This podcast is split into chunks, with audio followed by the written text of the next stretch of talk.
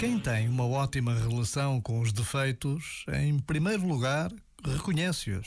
Depois, aprende a lidar com eles, seja na sua expressão interna, seja na sua expressão externa. Por dentro, os defeitos libertam-nos da arrogância, ajudam a crescer em humildade.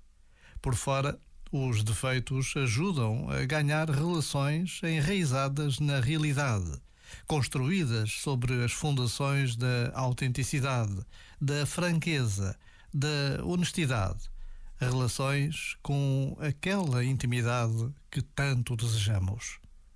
Já agora, vale a pena pensar nisto. Este momento está disponível em podcast no site e na app.